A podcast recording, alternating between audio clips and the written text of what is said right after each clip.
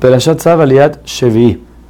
Moshe toma de nuevo el aceite de unción junto con la sangre que estaba en el altar y la salpica sobre Aarón y sus hijos. Les ordena que tienen que cocinar la carne, comerla, así junto con los panes, dentro del recinto del Mishkan. De ahí no pueden salir por siete días hasta que no termine su iniciación. Si salen, merecen muerte del cielo. Cualquier parte de los, sacrificios que sobra hasta el día siguiente tiene que ser quemado.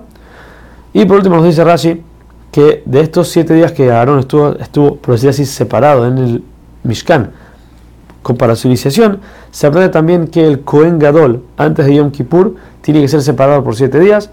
Así también la persona que va a quemar la vaca roja. Cuando se hacía la vaca roja se quemaba y de su ceniza se purificaba la gente.